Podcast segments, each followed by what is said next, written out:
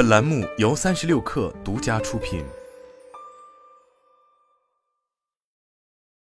本文来自界面新闻。手握资源美肤宝、法兰琳卡等品牌的广州环亚化妆品科技股份有限公司最近正式递交招股说明书，拟在创业板上市。根据公司网站，环亚科技由胡兴国在二零零六创立，在创立公司之前，他曾做过美容美发行业的生意，此后开始化妆品经销与贸易。一九九九年，依靠第一个自主品牌美肤宝，胡兴国就此打入化妆品市场，随后又推出法兰琳卡。作为环亚科技旗下较为成熟的品牌，美肤宝、法兰琳卡的风头一直盖过其背后的母公司环亚科技走过的发展路径。和大多数其他本土品牌类似，品牌名字看上去像个外国品牌，却有更便宜的价格，依赖数千个网点，把货铺到全国各地。其官网曾经提及，法兰琳卡在线下以一二线城市以商超作为主战场，三四线城市则专攻日化店、精品连锁等，邀请大量的明星艺人做代言，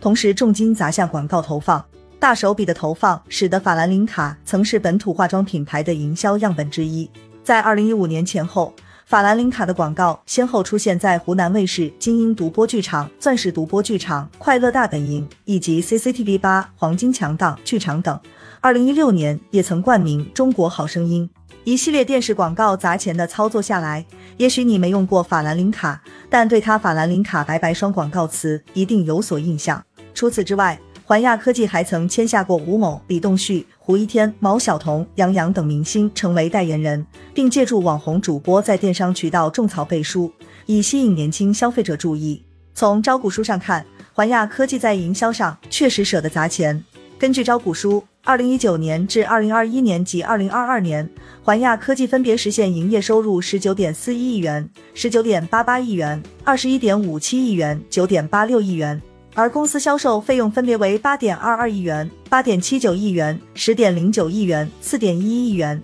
主要包括渠道维护费、品牌宣传费等。其中，二零一九至二零二一年，环亚科技形象代言费分别为五千两百二十二点二一万元、两千八百八十六点七一万元、五千零三十二点八二万元。但与之相比的是，环亚科技在研发费用薄弱。报告期内，公司的研发费用。分别为五千八百一十九点零五万元、五千七百三十四点五七万元、六千四百八十九点二七万元和三千三百二十七点五二万元，占营业收入的比例分别为百分之三点零零、百分之二点八八、百分之三点零一和百分之三点三七。而环亚科技此次上市计划募资的用途第一项仍为用于品牌建设，它本次 IPO 拟募集六点零七亿元，其中超过四亿元用于品牌建设与推广。砸钱营销并没有问题，但环亚科技所处的化妆品市场已经发生了变化，这些投入所带来的回报或许已经不如当年。从行业属性来看，化妆品进入门槛低、消费者忠诚度不高等，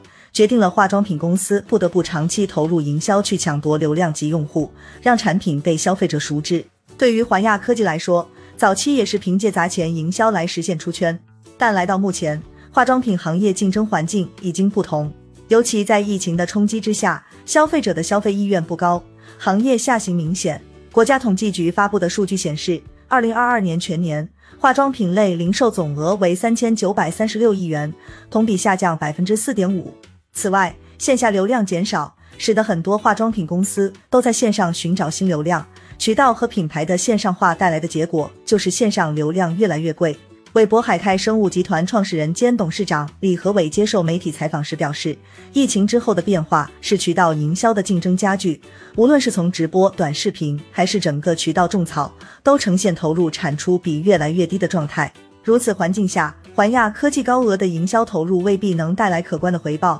在招股书中，这家公司也提到了该风险。如果未来化妆品行业竞争进一步加剧，公司与屈臣氏等大客户的合作稳定性出现重大不利变化，或者在六幺八、双十一、双十二等大促期间，如果出现营销宣传费用大额投入后销售却不及预期的情况，则可能对公司业绩产生负面影响。事实上，疫情一定程度上让市场回归理性，也让化妆品行业逐渐进入精耕细作的阶段。从过往的经验来看，较高的营销投入确实会为企业带来一定的业绩增长。但随着市场的不断发展，消费者需求发生改变，品牌力、产品创新以及质量越来越被消费者看重。这就对化妆品公司有了新要求，光靠营销或许难以满足。对环亚科技来说，目前这家公司创新乏力，主要体现在法兰林卡、美肤宝资源等三大主力品牌。以法兰林卡为例，其官方淘宝店上已搜索不到法兰林卡白白霜这个早年的爆款，取而代之的是围绕敏感肌赛道的产品。包括以积雪草为概念的保湿面霜、酵母芦荟胶以及小绿水强韧霜等，只不过它们都未成为像兰陵卡白白霜那样成为出圈产品，在市场上也能找到很多敏感肌产品作为替代。另外，资源目前的产品仍聚焦在无硅油、生姜防脱发等大家已经熟悉的概念，老品牌推新不够给力外，环亚科技将目光投向设计中草药护肤、护发抗衰、功效护肤等细分领域。招股书提及。包括肌肤未来、吉泰、奥美、康博雅在内的新品牌在公司营收中占比不断增加。比如，肌肤未来在总营收占比从二零一九年的百分之零点四九增加到二零二二上半年的百分之七点一四。但上述三大主力品牌仍占据了公司总营收约百分之八十。国泰君安一份研报显示，从二零二二年起，化妆品行业正式进入科学严谨的监管二点零时代。监管越来越严格的背景下，行业分化预计将加剧，合规经营、拥抱变化的科技研发型企业有望壮大，而因循守旧、技术落后企业或将加速出清。也就是说，随着成分党的兴起以及消费者们逐渐变得理性，环亚科技也很难再像以前一样停留在营销刷存在感的阶段。如何敏锐洞察新生代消费者的需求，并适应市场的变化，把产品做专业，是其眼下最应该重视的功课。